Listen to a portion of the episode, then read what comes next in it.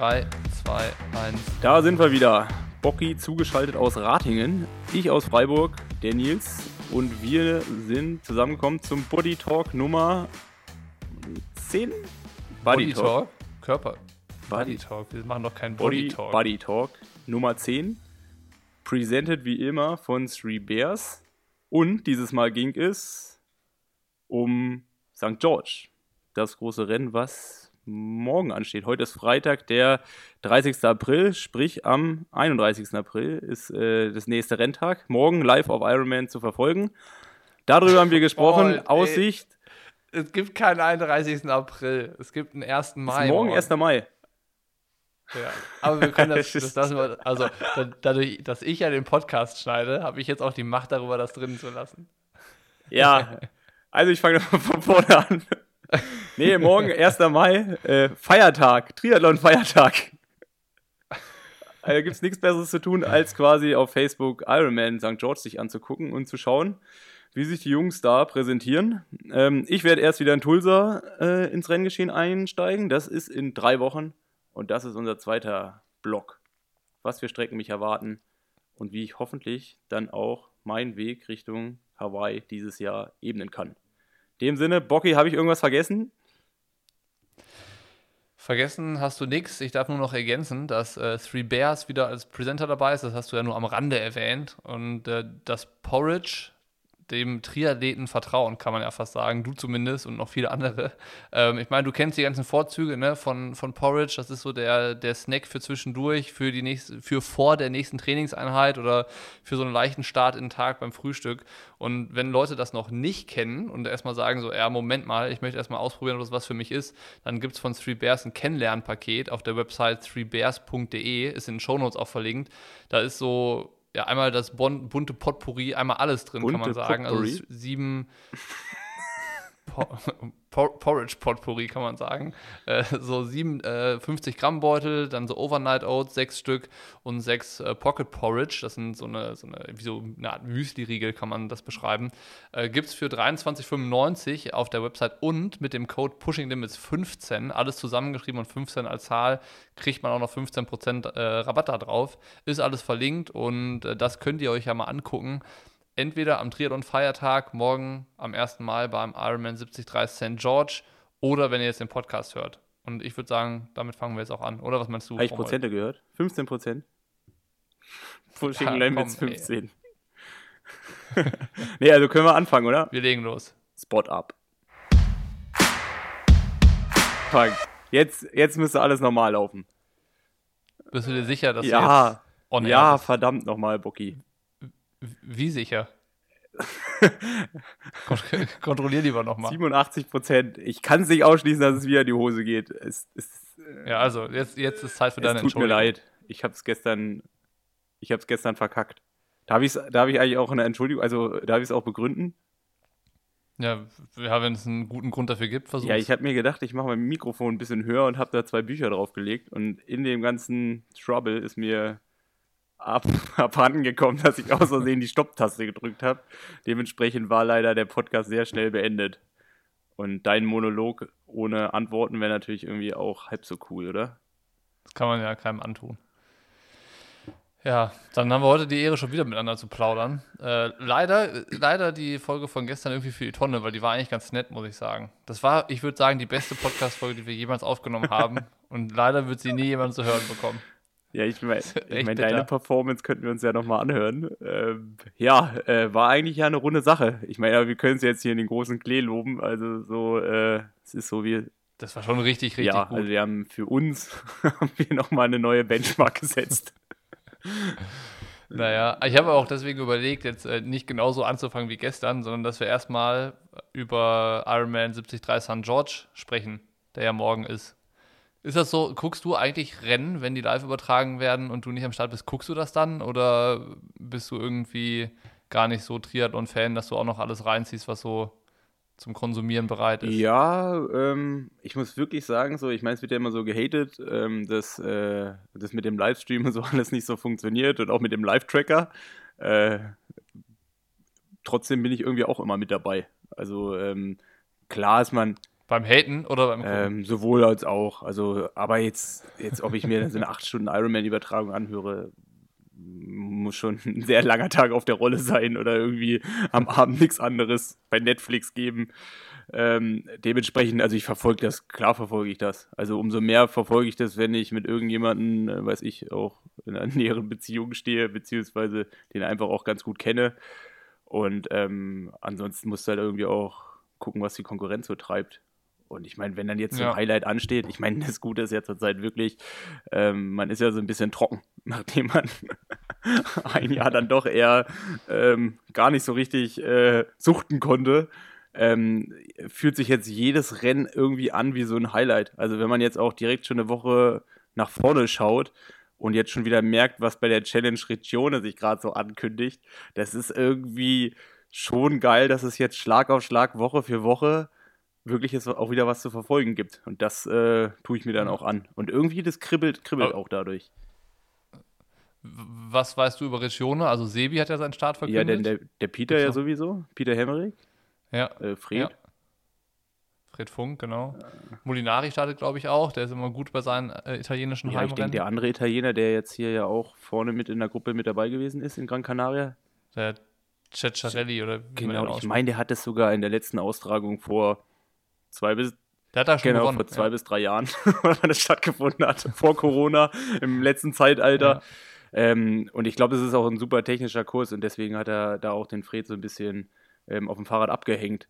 Ähm, ja, ja, aber ähm, ich meine, es sind ja nur die ersten Namen, die so durchgesickert sind. Also es ist noch zwei Wochen. Ja, ja. Ich habe noch von der offiziellen Kommunikation von denen noch gar nichts mitbekommen. Aber ich gehe mal davon aus, dass sich der eine oder andere da auch äh, wiederfinden wird. Ja, voll. Geht auf jeden Fall äh, sicherlich wieder gut was ab, aber äh, das ist ja schon noch mehr Zukunftsmusik als jetzt morgen das Rennen. Also lass uns mal. Äh, hast du eigentlich mit Maurice nochmal trainiert? Oder der war jetzt dann, dann ja auch lange auf äh, Fuerte im Trainingslager und ist jetzt auch schon irgendwie eine Zeit lang in Amerika. Ähm, wenn wir da jetzt mal so durchgehen müssen, I ist Maurice gerade fit? Ja, also ähm, ich weiß gar nicht, wann er zurückgekommen ist, vor zwei Wochen ungefähr. Also wir haben uns relativ kurz nur gesehen, weil er dann wirklich relativ schnell dann auch wieder weg war beziehungsweise ich dann auch irgendwie weg war. Also vielleicht haben wir uns zwei, dreimal gesehen, aber er ist auf jeden Fall gut gebräunt und auf jeden Fall so, wenn ich, mein vor Dubai habe ich ja so ein bisschen gesagt, äh, da, was habe ich gesagt, auf äh, positive ausgerückt, da sah der Böchi fitterer aus wie Maurice und Maurice hat uns direkt mal dann bestraft, dass er dann in dem Fall dann der fittere war. Äh, jetzt würde ich sagen, äh, Maurice ist bestimmt ein, zwei Kilo leichter und dementsprechend äh, sieht man dann die Form so in der Sixpack-Gegend dann doch ein bisschen deutlicher, wie man, wie man es vielleicht vor, äh, vor, vor, drei, vier Wochen äh, gesehen hat. Von daher bin ich da eigentlich guten Mutes, dass er da auch ordentlich, hoffentlich was, was abfackelt. Ja, die anderen Jungs, Andi Dreiz und Flo Angert. Bei Flo bin ich mal gespannt. Der hat jetzt auch dann schon irgendwie wie länger kein Rennen mehr gemacht und der ist ja so immer super schwer einzuschätzen, immer so super zurückhaltend, man kriegt gar nicht so richtig viel immer mit. Und wenn der aber ein Rennen macht, dann ist der eigentlich auch immer richtig gut, vor allen Dingen auf der Mitteldistanz. Ja, ja das kann ich so stehen lassen. Also so, ähm, ich weiß gar nicht, war das letzte Rennen sogar Daytona? Das letzte Rennen müsste Daytona gewesen ja, sein. Das ist ja ähnlich. Also irgendwie die erste Runde schwimmt er dann noch mit mir mit und irgendwie eine Dreiviertelstunde später ist er im Fernsehen in der Führung liegend. Ne? Also so ähm, okay. war schon ein sehr solides Rennen. Ich kann mir sogar vorstellen, dass das Rennen jetzt in St. George ihn ein bisschen, bisschen näher auch in die, ein bisschen mehr in die eigenen Karten spielt, weil es durch die Hügel und ich weiß jetzt gar nicht, wie viel Höhenmeter das in Summe ist, aber auf jeden Fall wahrscheinlich mehr wie in Daytona. Und ich denke, das ist mhm. auf jeden Fall ein Kurs, der ihm dann noch mehr liegen kann. Mehr Höhenmeter als in Daytona ist jetzt auch nicht wirklich schwierig. Da gab es ja keine. ist die Steilkurve da hochgefahren. ist es eigentlich so, jetzt, ihr hattet ja dieses Jahr kein Teamtrainingslager und du hast die Jungs ja jetzt auch nicht so äh, mal gebündelt erlebt, sondern vielleicht mal so punktuell, wenn du dann auf Fuerte oder so warst und da war noch einer von denen.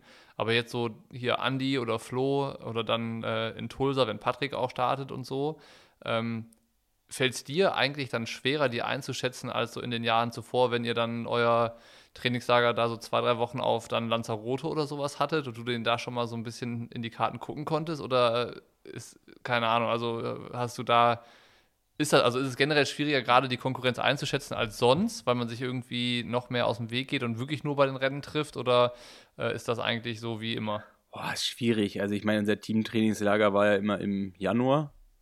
Äh, beziehungsweise wir haben ja dann teilweise mit einem kleinen Teil immer im Februar, März nochmal zwei Wochen gemacht, aber dann war da wirklich auch meistens nur die Hälfte mit dabei. Aber es ist dann schon, und ich meine, es ist so eine blöde Phrase, aber Wettkampf ist dann doch was anderes wie Training. Und ähm, schlussendlich teilt sich dann die Truppe auch mehr so auf, dass man eigentlich die Grundlagensachen zusammen trainiert. Und das, was dann wirklich ähm, so, so die Form halt zeigen würde, äh, oder beziehungsweise die Tendenz dahin, das macht dann doch irgendwie jeder für sich alleine in seinen eigenen Bereichen, beziehungsweise es finden sich dann vielleicht mal ein, zwei zusammen. Äh, von daher ist es eher so dieses Gefühl, wie wirkt jemand, wie, wie sieht er vielleicht aus, ähm, dass man da das so ein bisschen ableitet. Aber schlussendlich, und das hat man schon tausendmal erlebt, ich glaube, du kannst auch ein ganz gutes Lied davon singen. Meistens, wenn man im Januar überzeugt, dann macht man es nicht unbedingt mehr im April oder Mai.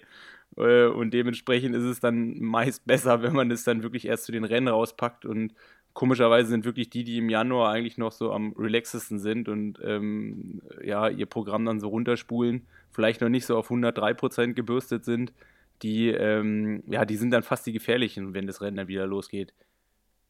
Ja. Ja, wird spannend. Micha startet auch, ja. ne?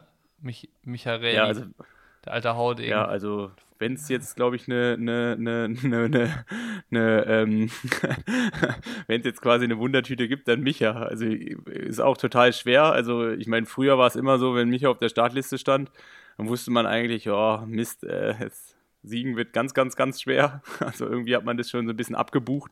Ich glaube, der hat ja auch irgendwie mal drei, vier Jahre mal am Stück ähm, 73-Rennen äh, gewonnen. Ähm, jetzt ja. ist es so, ich glaube, das letzte richtig, richtig krasse Ausrufezeichen war, als er in Elsinore äh, Europameister geworden ist. Und da habe ich das ja auch am eigenen ja. Leib ähm, erfahren. Und ich meine, das ist jetzt auch dreieinhalb Jahre her. Von daher ist es so total äh, schwer abzuschätzen. Ich glaube, als Konkurrent kann man auf jeden Fall den größten, also kann man nur den Fehler machen, dass man ihn unterschätzt.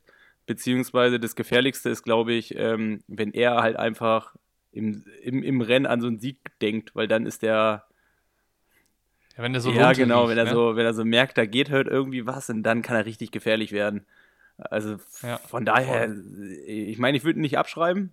Ähm, Wäre wirklich cool, wenn er nochmal in so eine in so, in so eine Micha-Raserei verfällt, weil dann, dann, dann, ist er halt immer, ist ihm immer noch alles zuzutrauen, weil ähm, ich, ich meine, es ist halt irgendwie auch ein zweifacher Weltmeister, der schon ordentlich äh, in seiner Karriere was, äh, was erreicht hat.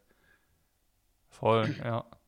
Ich glaube, sogar mehr als zweifach, zweifach oder? Zweifach, glaube ich, ja. Ich meine, klar ist jetzt auch ein Jahrzehnt zurück, ne? ja, gut. Aber wie du es sagst, so abschreiben darf man nicht. Ich habe gerade mal auf die Startliste geguckt. Insgesamt starten 41 Frauen, also sind zumindest auf der Startliste. Ich meine, alle davon werden, werden nicht dabei sein. Laura Philipp zum Beispiel steht auch noch drauf, die startet ja nicht. Bei den Männern stehen auf der Liste 76 Profis. Starten auch nicht alle davon. Hier steht noch Peter Hemerich dann unter anderem drauf, der ist ja nicht hingefahren. Ähm, und, und dann bestimmt auch so ein paar, die, die dann auch nicht starten, aber es sind halt gigantische Profi-Startfelder, ne? Ja.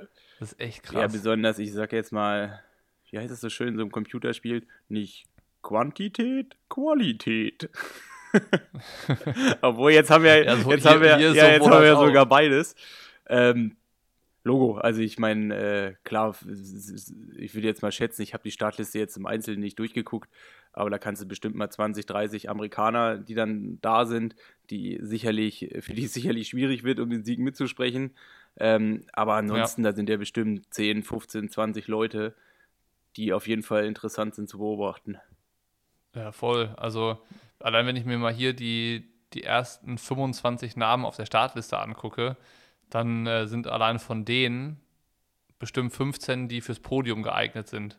Also Lionel Sanders, Magnus Ditlev, Sam Appleton, gut, bei dem ist auch ein bisschen schwierig ja, aber das ist aber den, den Rudi von Berg oder Sam Long, Ben Canute, Flo jetzt, Flo Angert, ähm, Daniel Beckegaard, Matt Hansen, George Goodwin, der war in Daytona richtig stark, Chris Laferman ist auch irgendwie immer gut, Andy Dreiz, Maurice Clavel, das sind Bart Arnaud, weißt du, das sind alles so welche, die können irgendwie da eingreifen.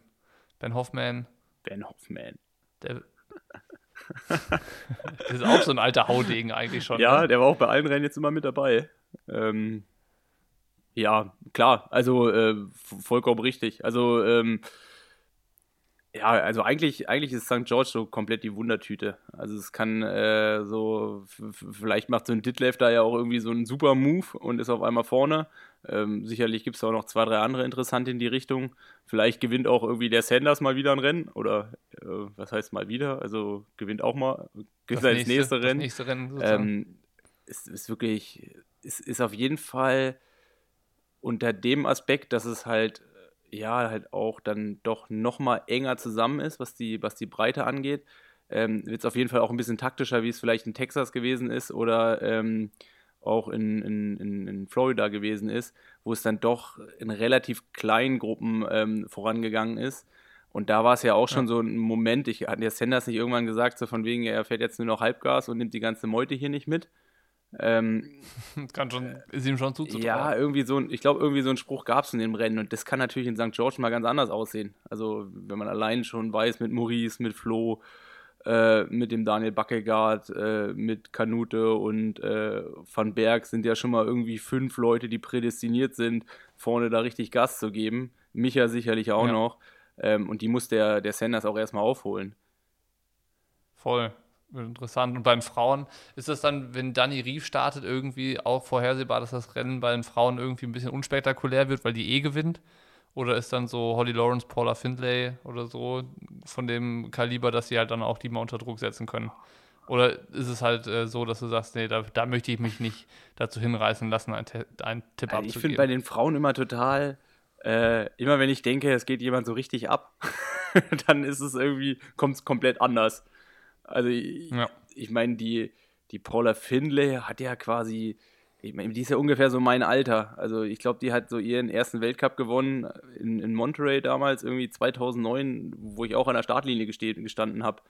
Ähm, das war, glaube ich, sogar noch früher. 2000, oh doch, 2010 muss es gewesen sein. Ähm, und jetzt ist sie in der Versenkung verschwunden und man hat schon häufig genug, man weiß ja, was sie kann oder was sie schon mal konnte und war die ganze Zeit irgendwie so immer mit dabei und jetzt auf einmal gewinnt die so ein Daytona-Rennen. Dann denkt man für Miami, mhm. jetzt, äh, jetzt gewinnt die wieder. Ähm, dann fährt auf einmal so eine Spanierin davor, die du vorher noch nie, von der, von, von der du noch nie was gehört hast. Die wiederum ja, hast du ja, gedacht, ja, in Gran Canaria, krass, wenn die in Daytona da vorne so ein Ding abfackelt, wird die in Gran Canaria doch auch vorne da irgendwie auf dem Fahrrad richtig für Furore sorgen. Und jetzt äh, fährt eine andere dann auf einmal vorne. Also es ist total so, stimmt, wo ich sage, ich, ich, ich weiß nicht, ob ich mich dazu zu wenig mit den einzelnen Athleten, die da so starten, auskenne. Aber es ist halt wirklich so, es ist, kommt dann irgendwie immer anders, wie man denkt. Genauso wie. Ist auf jeden Fall gut Bewegung drin. Aber bei Dani Rief hast du selten so Ausfallerscheinungen. Ja, oder wenn sie dann hat, dann dreht sie auf der zweiten Hälfte auf und fährt dann halt schneller wie die Männer und was da alles passieren kann. Ja, klar, ähm, wenn man allein mathematisch, statistisch vorgeht, ähm, wird es wahrscheinlich, wird's wahrscheinlich über sie gehen. Ja. Gucken wir mal. Ich glaube, ab 14.25 nee, 14, startet die Live-Übertragung bei Ironman Now auf Facebook. So früh schon. Wieso früh? 14.25 Uhr. Haben, das ist doch mitten am Tag. Zeitverschiebung. Nee, so war der. Also, mm, also jetzt bringe ich hier nicht aus der Fassung, aber ähm, es ist auf jeden Fall. Ja, okay, dann starten die um 6.45 Uhr. 14, das kann schon sein, ja. Ja, ja doch, kann schon hinhauen. Ach krass, ich habe mich so darauf eingestellt, weil wenn dann so ja Florida Ironman oder sowas ist, obwohl dann ist Ziel meistens immer so in den Abendstunden. Ja. Hm, das kommt ja, ja ist natürlich hin, blöd ja. mit. Früh, ist natürlich blöd, wenn man trainieren muss an dem Tag, ne? Tja, dann musst du mit deinem Coach sprechen und das Training verlagern. 75.000 Dollar Preisgeld gibt es. Das ist für einen 73 Ironman schon gar nicht so wenig. Ne? Ja, ich glaube, das ist das Normale, was in den Championship-Rennen immer ähm, ausgezahlt wurde. Ähm, ich glaube schon. Also 50 oder 75, nagel mich jetzt nicht fest. Ich glaube, Ironman ja. hat es dahingehend nur ein bisschen angepasst, dass der Sieger jetzt ein bisschen weniger bekommt und dafür die Platzierten ein bisschen mehr. Also ich glaube, früher hast du, glaube ich, nur irgendwie bis Platz 6 bekommen und jetzt kriegst du bis Platz 10. Ja, ist bis Rolldown von dem Preis her ist Platz ja, 10. und der siebte bis zehnte kriegt im Endeffekt das, was der Sieger früher mehr bekommen hat. das ist so ungefähr die, äh, die Neuerung für dieses Jahr. ja, also für einen Sieg gibt es 12.000 ja, genau. Dollar. Früher waren es immer 20 Prozent. Ja, und jetzt sind es dann auf zwei, zwei, Platz 2 kriegt noch 7000 Dollar, Platz 3 4250 und der 10. kriegt noch 1000 Dollar. Ja, und das Schlimme ist, seit Immerhin. ist ja der Euro 3% stärker geworden. Hast direkt mal 3% abziehen. die ersten drei, bevor die dir noch die. Steuer wegnehmen. In Amerika. Ja, shit. Stimmt, das ist ja dann auch immer noch mal. Du kriegst ja deutlich weniger, als was da steht dann. Ja, ne? ich glaube, das, was auf deinem Konto ähm, landet, das ist so 50 Prozent und ein, und ein paar Meerschweinchen. so, ungefähr. Wie viel, Prei wie viel ähm, Dollar Preisgeld gibt es in Tulsa, um den Themenwechsel hinzulegen? Und die kurze Zwischenfrage, ob deine Aufnahme noch läuft. Ich muss ja jetzt bei dir immer Ja, mit läuft noch. Ja, Läuft noch einmal hin. Tulsa, es gibt das Doppelte. Ähm, 150.000. Aber das ist so das, was eigentlich seitdem sie ähm, diese Championship-Rennen eingeführt haben, was ja, glaube ich, auch jetzt vier Jahre oder so her ist.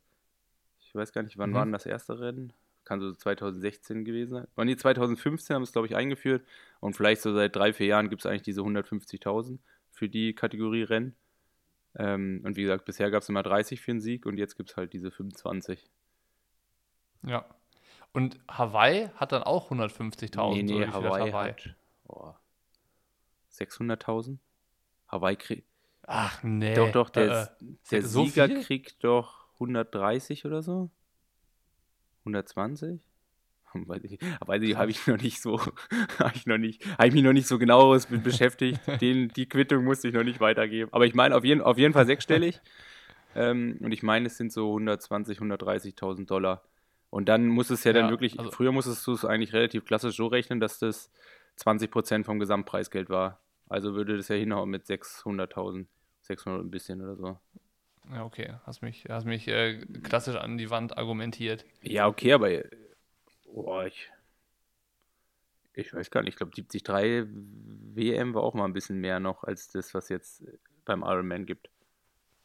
Das kann sein. Ja, aber ich meine, die neue Benchmark ist ja 1,1 Millionen und 800.000 oder was haben wir? 1,1 Millionen 80.000 oder was hatten wir da in Daytona? Das ist ja die neue. Ja, irgendwas Ja. komisches. Irgendwas äußerst komisches. Naja. Ähm, aber Ironman Tulsa, dein nächstes Rennen. Weil über Gran Canaria äh, müssen wir ja, glaube ich, jetzt nicht mehr so viel sprechen, oder? Ich meine, äh, Interview After Race konnte man oder kann man immer noch bei YouTube angucken. Ähm, und der hat zu dem Rennen ist irgendwie auch, glaube ich, alles gesagt eigentlich, dass es so ein bisschen da drunter und drüber ging, was aber auch überhaupt nicht schlimm war, haben, glaube ich, auch viele Leute mitbekommen. Also irgendwie angefangen dann bei dem Versuch des Livestreams über die Dynamik im Rennen mit, dem, mit den Schwimmrunden und so, Koordination der Startgruppen, äh, was irgendwie, hatten, wir haben es ja gestern im Podcast gesagt, das war irgendwie so, dass man sich vor drei, vier Jahren noch so ein bisschen darüber geärgert hätte und jetzt ist es einem so vollkommen egal äh, und man bewertet das gar nicht negativ, sondern es ist eigentlich einfach nur, nur geil, dass irgendwas passiert und, und stattfindet. So, ne? Das war, glaube ich, unser, unsere Konklusion gestern. Ja, also überhaupt, dass es so, ja, wieder so eine, ich sage jetzt mal aus meiner Perspektive, eine Saison relativ normal starten kann. Ähm, und auch man direkt danach eigentlich schon wieder weiß, okay, es geht weiter. Also es ist jetzt nicht so eine Eintagesfliege, wie letztes Jahr vielleicht dann auch Rating gewesen ist oder, weißt du, das war dann alles so zerstückelt, sondern man war auf einmal mitten in dieser Saison drin. Ähm, es war auf jeden Ja. Fall wieder ein, ein, ein richtiges Rennen, also wo es Positionskämpfe gab, was alles hatte, Stürze, Chaos. ähm, irgendwie eine, eine, ein geiles Ra- Race-Venue, eine, eine geile Veranstaltung, aber halt auch mit ein paar, paar Kinderkrankheiten, die so ein Rennen sicherlich speziell gemacht haben. Also du hast es ja angesprochen, also dass man dann ähm, die Age-Grouper so fünf Minuten, bevor wir in die zweite Runde gehen, starten lässt und dann auch noch als langgezogenes Feld, weil es wird ja gerade dann auch irgendwie vier Athleten alle fünf Sekunden oder so, es war auch so ein Rolling Start ins Rennen geschickt und dass man dann ähm, ja, in unserem Rennen äh, so um Positionskämpfe auf einmal voll in so einem Schlauch Edge Cooper drin ist, ist sicherlich eine suboptimale Geschichte für so ein Profirennen, wie halt auch für jeden anderen Age Cooper, der sich wahrscheinlich auch nicht ganz wohl fühlt in der Situation. Hätte man sicherlich besser machen können, aber es war wirklich in dem Moment, äh, klar hat man so ein bisschen geschmunzelt. Ähm, wie gesagt, ich habe ja da so eher so daran gedacht, dass die Annalena mich eigentlich schon einen Tag vorher so beim, beim Carbo-Loading schon darauf hingewiesen hat, so Mensch, die starten ja zehn Minuten nach uns, es wird knapp. Und ich habe so gedacht, dass, da wird doch irgendjemand stehen, der die nicht losschickt. Äh, der stand dann da nicht und die sind dann doch irgendwie losgekommen. Und das war eigentlich eher so dieser Moment, den ich im ersten Moment eigentlich so gedacht habe, so, Mist, jetzt muss ich eingestehen, dass Annalena doch recht hatte. Und das ist dann so ein Schmunzeln, was man so hingenommen hat. Klar, nervt sowas dann auch ein bisschen dann in so einem Rennen, wenn du dann irgendwie Schlangenlinien rechts, links an allen vorbeischwimmen musst. Ähm, aber wie gesagt. Aber ist danach auch direkt vergessen, ne, in der jetzigen Ja, Situation. danach muss ich einfach sagen, es gab so viele schöne Erinnerungen und irgendwie so viel, ähm, so viel, was irgendwie wieder Spaß gemacht hat, was einem so auch erinnert hat, wie unbeschwert cool so ein Triathlon-Rennen auch sein kann. Da ist das dann halt alles so, das nimmst du so mit. Das ist irgendwie, das ist eine coole Geschichte. Jetzt habe ich das auch mal erlebt. Das wäre sicherlich ärgerlicher, wenn es ein, ein größeres Rennen gewesen wäre, wo es um mehr ging. Aber schlussendlich ging es einfach darum, für mich ein solides Rennen ins, äh, durchzubringen. Einfach, ja, ich will nicht sagen, an der Startlinie zu stehen, aber einfach wieder relativ normal meinem, äh, meiner Passion nachzugehen. Und ich glaube, das Rennen hatte halt alles. Ähm, klar, es hatte auch noch nicht einen 100% glücklichen Nils in der, auf der, in der, an der Ziellinie, hinter der Ziellinie, sondern gab es dann doch ein, zwei Sachen, die ich verbessern kann oder verbessern muss. Aber im Großen und Ganzen war das einfach eine runde Geschichte, die, glaube ich, allen Beteiligten Spaß gemacht hat. Und was brauchen wir dann für einen hundertprozentig zufriedenen und glücklichen Nils beim Ironman Tulsa? Ja, auf jeden Fall würde ich ganz gern, ähm, wenn ich das ja auf äh, Gran Canaria beziehe, ähm, die vordere Gruppe sehen beim Schwimmen. Ähm, das hat eigentlich am wenigsten wiedergespiegelt von dem, was ich eigentlich kann. Da habe ich mich einfach ein bisschen, bisschen, ja, ich will jetzt nicht sagen, da hat mir die Routine gefehlt, weil das ist ja einfach Blödsinn. Wäre schlimm, wenn die mir fehlen würde, aber ich war halt einfach nicht kaltschnäuzig genug. Und genauso, äh, genauso gern hätte ich halt einfach diesen, diesen Mumm äh, und so das gehabt, was der Böchi so bei Kilometer 70 gemacht hat, als er die Attacke gesetzt hat. Ähm, einfach so diesen Willen aus einer okayen Situation das Blatt zu seinem Gunsten zu wenden. Ähm, ich mhm. denke, das wäre sicherlich möglich gewesen. Es hätte sicherlich, ähm, ja, ich hätte, ich hätte mich in dem Moment so ein bisschen überwinden müssen. Und da war ich in dem Rennen noch nicht so bereit, beziehungsweise habe dann für, in meinem Risikomanagement mich einfach für was anderes entschieden. Und das hätte ich im Nachgang gern anders gemacht. Ähm, das hätte ich sicherlich besser machen können. Aber es ist dann halt auch so eine Sache, die ich, die ich mir dann halt einfach für Tulsa vorgenommen habe. Wo ich sage, ähm, mhm. es war alles gut, es war meine, meine meine Teildisziplin, meine Leistung hat so weit gepasst, aber es war jetzt auch nicht der Sahnetag und es war halt auch nicht so diesen, ich sage jetzt mal, wenn man so einen Average-Tag hat, dann muss man diesen Average-Tag ja manchmal durch, ja, so, da, da, muss man das Glück so ein bisschen erzwingen. Und ich glaube, das hat Böchi perfekt an dem Tag gemacht. Ähm, und ich habe dann doch eher abgewartet und das hat meinem Endergebnis jetzt nicht unbedingt ja, ähm, alles oder es, war, es, hat im Endeffekt nicht alles aus mir rausgekitzelt oder ich habe mir schon irgendwie alles gegeben, aber hätte ich das irgendwie ein bisschen anders gestaltet, dann hätte ich sicherlich in, ähm, ja, ein cooleres Rennen gehabt, beziehungsweise vielleicht auch einfach ein besseres Gefühl danach. Hätte, hätte Fahrrad. Ja, und das ist ja das. Das ist ja auch so eine Sache, die man vermisst hat. ich weiß gar nicht, wie lange saßen wir auf dieser Wiese dann danach. Äh, du und Fred auf jeden Fall ziemlich lange. Ja, ich glaube, Fred hat sich da ja auch seinen Sonnenbrand geholt, nicht irgendwie im Rennen an sich selber. Der sah ja abends aus wie so ein Krebs. Das sagt definitiv daran, dass ihr dann oberkörperfrei euch noch ein bisschen gesund ja. habt. Nee, aber das war einfach irgendwie wieder das Schöne, so, äh, ja, irgendwie wirklich so, ähm, ja, wie heißt denn das so?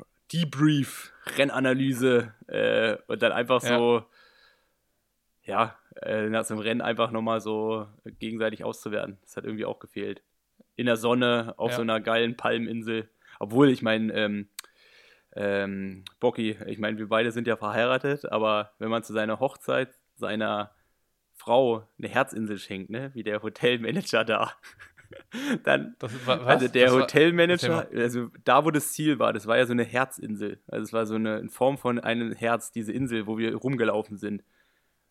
Okay, ich wusste, dass das so eine, so eine Insel ist, aber dass die eine Herzform hatte, das habe ich genau, nicht Genau, und umrissen. das hat quasi der Hotelchef seiner Frau zur Hochzeit, oder seiner Ex-Frau zur Hochzeit geschenkt.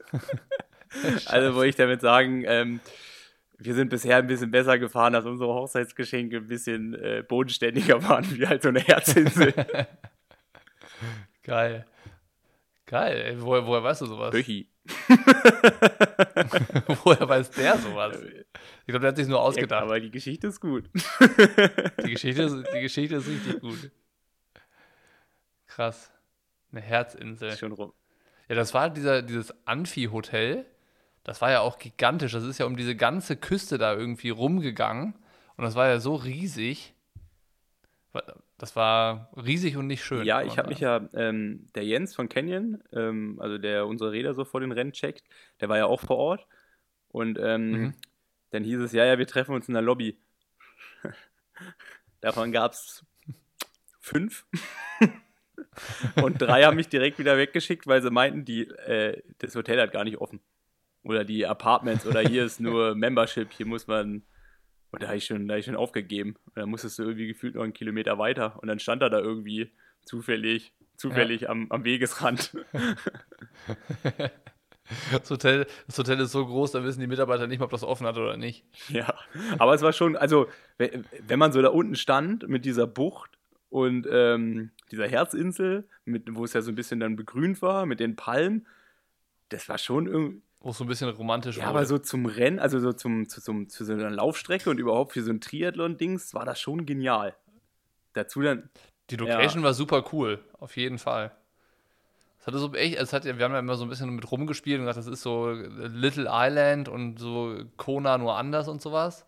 Ähm, aber wenn, wenn man dann so diesen Steg hatte, wo man auch dann am Strand geschwommen ist und so, unter die Palmen, so ein bisschen Atmosphäre war da schon. Also das war schon echt ganz cool. Dafür, dass es halt eigentlich nur so ein Touri-Örtchen ist, wie man es halt irgendwie dann auch so kennt, ähm, hatte das schon irgendwie echt Charme, muss man sagen. Ja, also insgesamt, als ich auf die Insel gekommen bin, habe ich schon gedacht, Gran Canaria, krass. Alle Kanaren, also ich war zum ersten Mal da. Äh, alle Kanareninseln, die ich bisher kannte, das war eher so, weißt du, du kommst so hin, und da steppt ja nicht so richtig der Bär, ne? Also du kommst ja da hin und denkst mhm. so, pff, ach, hier ist so kurz hinter der Wüste, hier kurz hinter der Wüste. Jetzt schiebe ich so zwei Wochen mein Programm und dann fahre ich dann auch irgendwann wieder nach Hause. Ähm, ja. Klar, die Hotelanlagen sind gut und äh, Trainingsbedingungen sind gut, deswegen macht man das ja auch. Aber Gran Canaria war so die erste kanarische Insel, wo ich hingekommen bin und habe gedacht, oh krass, das lebt hier viel mehr. Also so, es ist viel mehr, die, die Insel hat eine ganz andere Energie gehabt. Also irgendwie, so den ersten Tag, als ich da hingekommen bin und dann auch, als wir in unser Apartment gefahren sind, habe ich direkt gedacht, so, warum bin ich eigentlich in den letzten zehn Jahren noch nie hier gewesen? also so. Hey, du musst aber, wenn du in Gran Canaria dein Trainingslager machst, ne, da musst du schon richtig fit sein. Also da fährst du nicht im Januar hin und fährst dann mal irgendwie zwei Wochen Grundlage. Da geht es ja nur hoch und runter. Ja, aber ich meine, hoch und runter geht es ja irgendwie auf allen Inseln da so ein bisschen, klar, mal mehr, mal weniger, aber mit dem Wind ähm, ich meine, die Frage ist ja immer, was ist schlimmer? Also Wind und 18 km/h oder äh, kein Wind und 5% Anstieg? Boah, ja, aber ich glaube, dass, also ich würde Gran Canaria auf de deutlich anspruchsvoller einstufen als jetzt Lanzarote oder vorher. Ja, aber Bocky habe ich ja ganz vergessen, man ist ja gar nicht mehr so unfit wie früher. Also du musst ja jetzt zwölf Monate, musst ja schon fast bei 90 Prozent sein.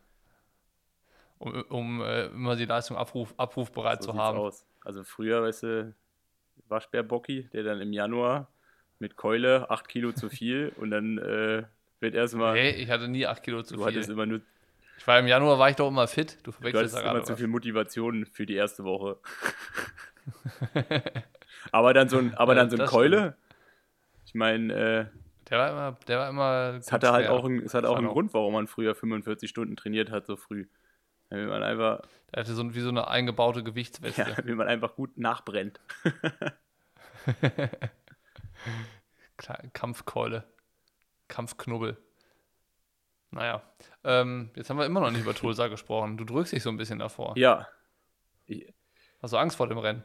Angst ist, glaube ich, der, der falsche Begriff. Also ich bin eigentlich froh, dass das Rennen so ist, wie es ist. Also sowohl von den Gegebenheiten, ähm, also äh, also was ich jetzt bisher herausgefunden habe. Also Schwimmen, denke ich, relativ unspektakulär, ähm, quasi in so einem See. Sicherlich ein bisschen tricky, wo man da überall hinschwimmen muss, aber ich denke, das kriegt man ganz gut hin, beziehungsweise es wird sich dann vor Ort einfach zeigen. Und Schwimmen ist ja dann irgendwo ja auch Schwimmen.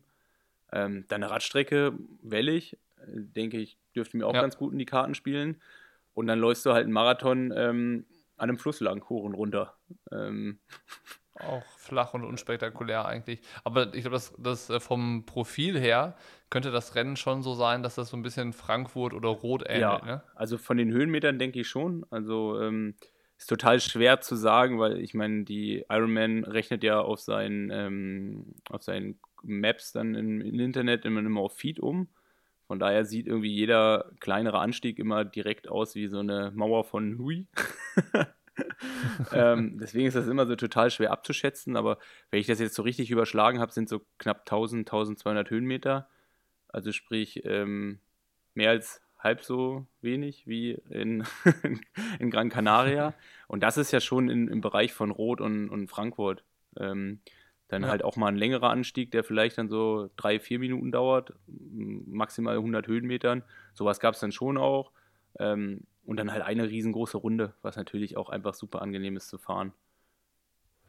Aber super kompliziert für Leute, die am Streckenrand so als Supporter dabei sind, weil Schwimmen ist wirklich komplett woanders als die zweite Wechselzone und das Ziel. Also, ähm, wie, wie, machst du das organisatorisch? Ich meine, du wirst alleine hinfliegen, äh, vielleicht noch mit ein paar anderen Athleten, aber äh, sonst war es ja, du hast, sagen wir mal so, du hast schon vor Ort immer eine helfende Hand gebraucht. Ja noch irgendwie, sei es dann für den, den Rucksack oder irgendwie jemand, der dann auch so am Streckenrand ist, der äh, halt supportet und Zeiten angibt und sowas. Ähm, wie ist das jetzt für Tulsa äh, geplant? Äh, Christine kommt mit.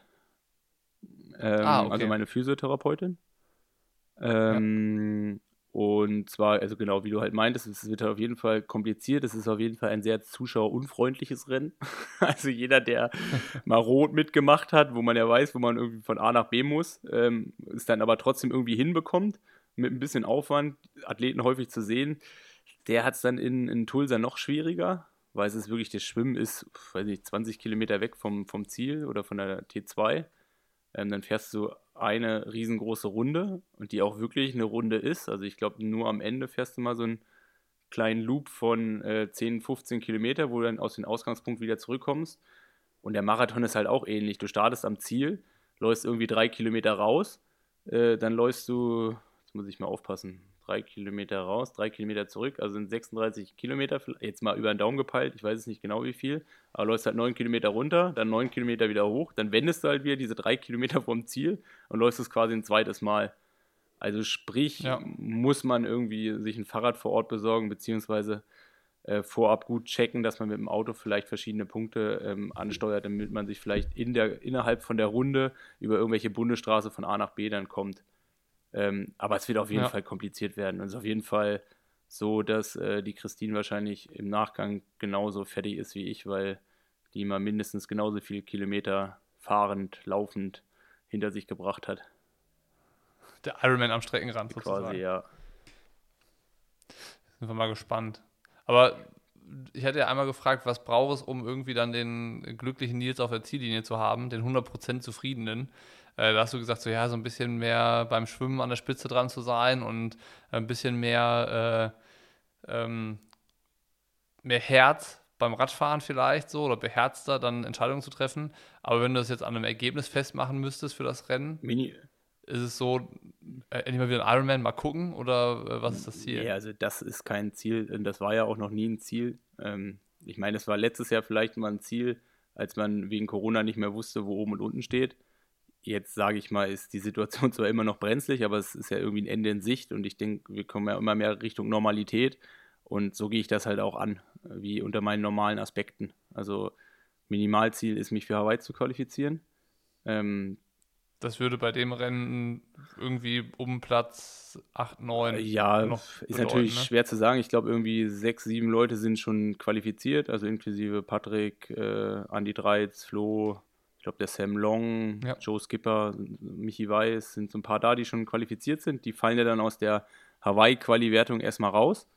Ähm, und dann gibt es diese 2 plus 2 Regelung, ähm, also quasi zwei sichere Plätze plus zwei, die unter Männer und Frauen aufgeteilt werden. Wobei die Chance relativ groß ist, dass die Männer zwei bekommen, weil es gab bisher erst ein Rennen, wo die Frauen auch mal einen Platz davon abbekommen haben.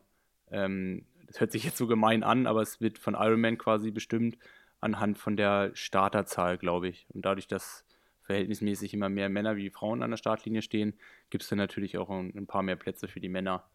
Ähm, so teilt ja. Und zwei und auch zwei garantierte Plätze, aber ohnehin genau, auch Genau, und Frauen, zwei ja. garantierte für die Frauen. Also es war jetzt aus, aus meiner ja. Perspektive. Sprich, ähm, ich sage jetzt mal, wenn wenn das Worst-Case-Szenario eintrifft und ich es nicht anders schaffe, dann könnte theoretisch auch ein zehnter Platz reichen. Dann müssen alle sechs bereits für Corona sein.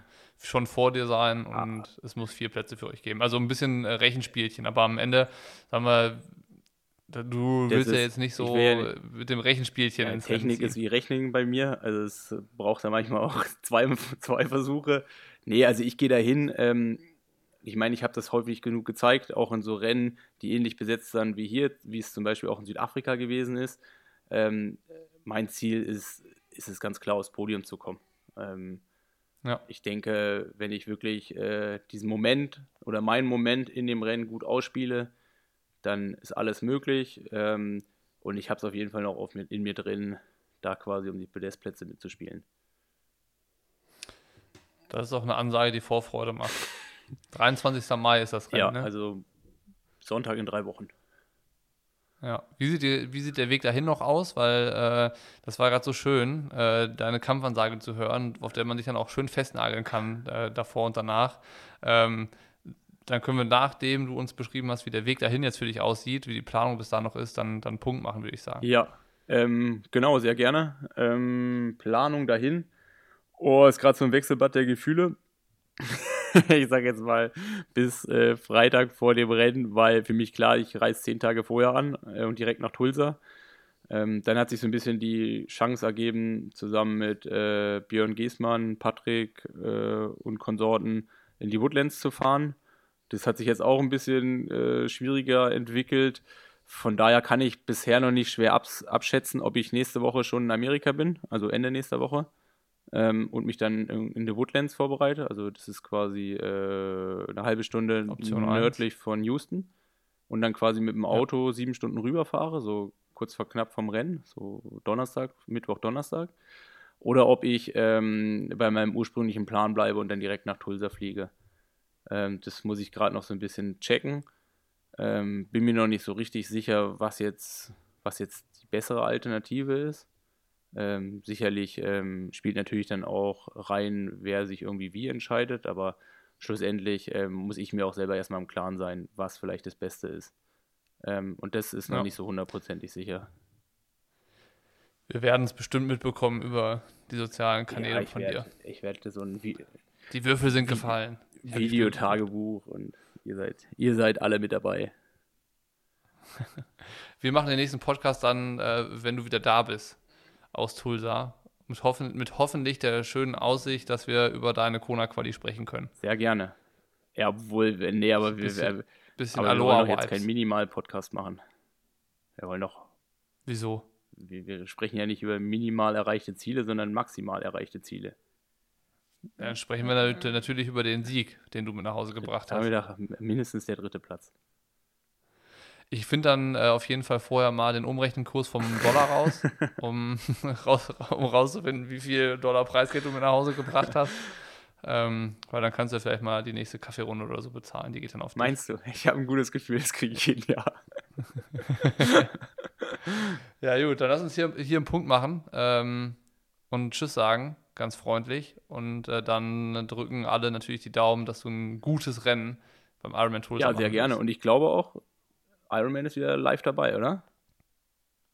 Soweit ich das weiß und wenn ich das alles richtig verstanden habe, dann gibt es auch von dem Rennen auf jeden Fall eine Ironman Now-Übertragung bei Ja, Facebook. Ja, also können wir davon ausgehen, wahrscheinlich wieder so 14.30 an dem Sonntag, oder? Ich glaube, es hat auch 8 Stunden Zeitverschiebung.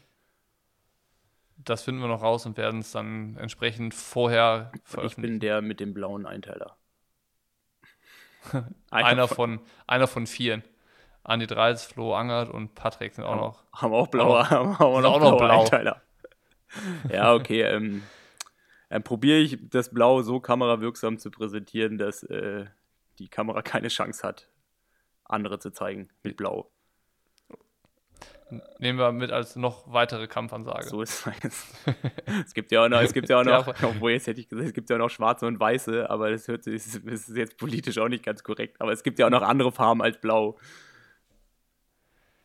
Aber du hast ja gesagt, du willst das Blau an der Spitze des Feldes in Szene setzen. Damit die Kamera nur noch dich Ja, einfängt. obwohl, weißt doch, grundsätzlich werden Stürze immer ganz gern gezeigt. Denn, äh, also alles, was irgendwie äh, so ein bisschen den Rahmen sprengt, das wird immer ganz gern gezeigt. Also muss man ja irgendwie nur dafür sorgen, dass man interessant ist in dem Moment. Vielleicht irgendwie deinen Einteiler so ein bisschen kaputt reißen. So irgendwie Habe ich auch schon gemacht. Äh, Das Das reicht nicht. Tja, wir werden sehen, wie du, wie du es schaffst, irgendwie kamerawirksam dich in Szene zu setzen. Ja, hoffentlich. Und jetzt sag endlich Tschüss. Das ist jetzt die gleiche Situation wie im Ziel auf Gran Canaria, wo du das Mikrofon nicht aus der Hand geben wolltest, als du das Annalena-Interview gemacht hast. Jetzt sag endlich ja. Tschüss. Nee, ähm, wie gesagt, vielen Dank fürs Dabeisein. Äh, es war wieder eine sehr lustige Stunde mit euch. Und äh, ja, deswegen habe ich mich bei euch zu bedanken. Bis. Es war eine Dreiviertelstunde, aber Kopfrechnen ist ja nicht so da, das haben wir ja auch erfahren heute. Du legst es heute auch an, auch dass du heute das Ding mal beendest, ne? Ich, ich habe okay. schon Tschüss gesagt. Dann äh, bis zum nächsten Mal. Euer Nils. Tschö. Tschüssi. Tschüssikowski.